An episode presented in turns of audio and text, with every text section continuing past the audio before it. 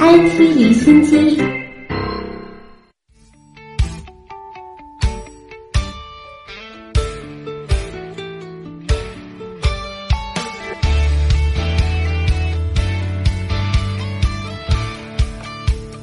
IT 离心机，我们一起来关注科技热点。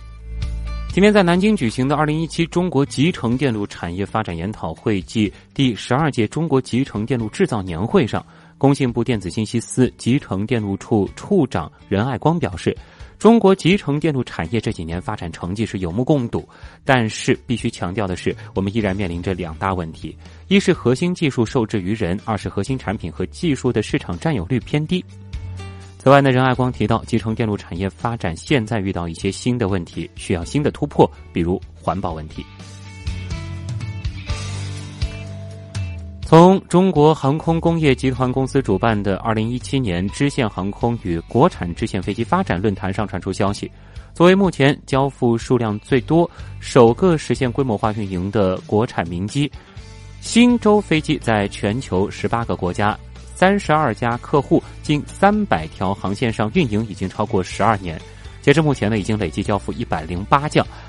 累计运载商业旅客超过一千万人次。据了解，支线飞机作为支线航空的核心要素，已列入我国民用航空产业中长期规划，得到了国家的高度重视，并给予了大力支持。新舟六零飞机是航空工业按民航适航管理要求自主设计制造，并且批量投入航线运营的第一款。涡桨支线客机成为中国民机发展的代表和缩影。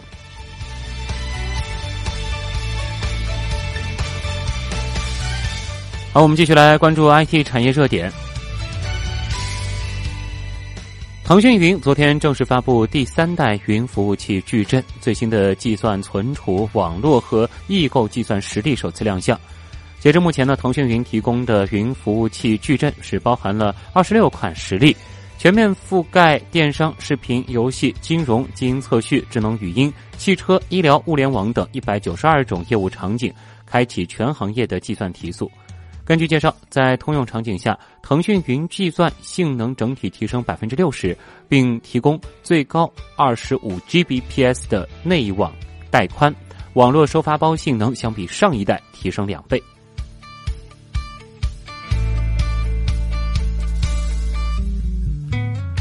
微信昨天是上线了一款穷游小程序，叫“穷游智能攻略”。当你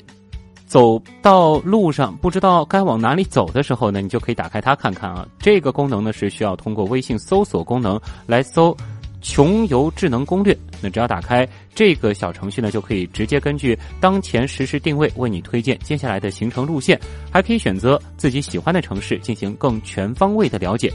而这款小程序呢，是来自北京的一家科技公司制作的啊，也就是穷游网了。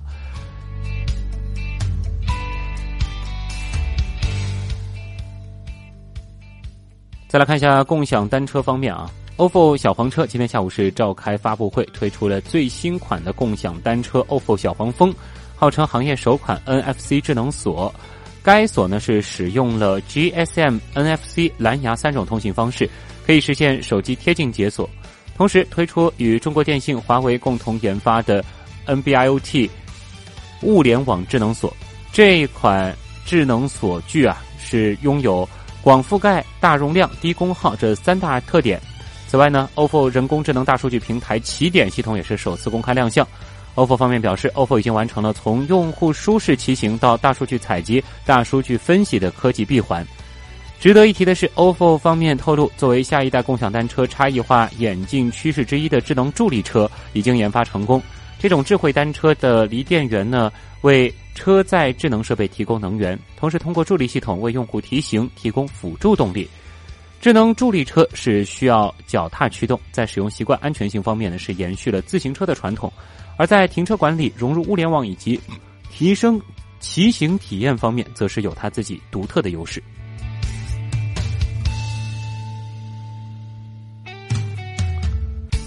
摩拜单车今天宣布登陆英国纽卡斯尔，十月初呢将首批投放一千辆单车，未来呢将会根据市场需求增大投放。这是继曼彻斯特、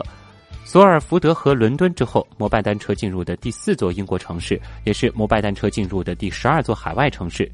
此外呢，摩拜单车已经进入美国、英国、意大利、日本、新加坡、泰国和马来西亚等七个海外国家，在全球超过一百八十座城市投放和运营车辆。视线转向国际 IT 企业。北京时间的九月二十号凌晨，苹果呢是正式向用户推送了全新的 iOS 十一操作系统。根据统计啊，在更新推送一周之后，iOS 十一的安装率是不足百分之二十五，低于 iOS 十同期。其实说到 iOS 十一啊，很多网友更新完之后呢，都会觉得明显比以前耗电了。而最近呢，有一家移动安全公司就发布报告证实了这一点。报告说，iOS 十一对 iPhone 八前代的 iPhone 和 iPad 耗电程度大约是 iOS 十的两倍。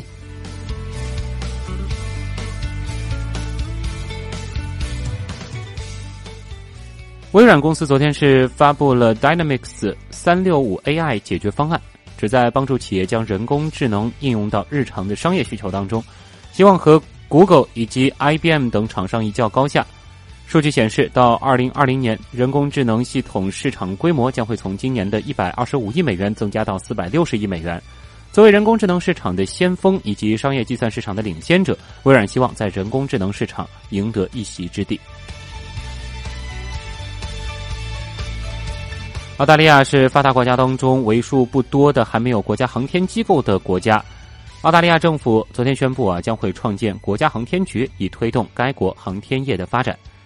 澳大利亚政府呢，还没有公布其他的具体有关国家航天局的信息。其实呢，澳大利亚在一九六七年的时候是发射了第一颗人造卫星，也是继美国和俄罗斯之后第三个将人造卫星送入太空的国家。而该国呢是长期与美国等国家开展航天领域合作，但是由于出于经费的考虑啊，历届澳大利亚政府都没有创建国家航天机构。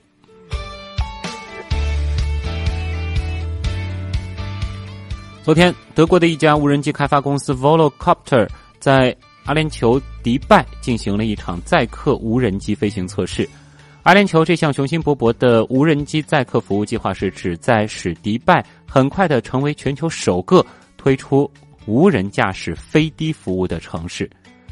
这架无人驾驶飞的呢，外观是类似于一架小型的双座直升机机舱，机舱顶部呢有一个很大的环状结构，上面呢安装有十八个螺旋桨。无人飞机飞行时间最长可以达到三十分钟。那么在遇到突发故障的时候，它可以紧急启动多项故障保护措施。比如说备用电池、旋翼等等，那即使在最糟糕的情况下，机上的数个降落伞也会自动打开，防止机身坠毁。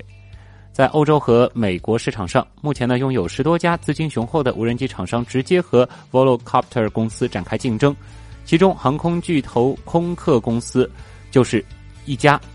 其目标呢是到二零二零年开发出一辆具有自动驾驶的飞机，并且投放空中市场。谷歌的联合创始人拉里·佩奇投资的小鹰公司以及 Uber 呢，也都正在联合合作伙伴实现自己的飞行出租车战略。真的感觉未来就在眼前了。这里是正在播出当中的新闻实验室，马上回来。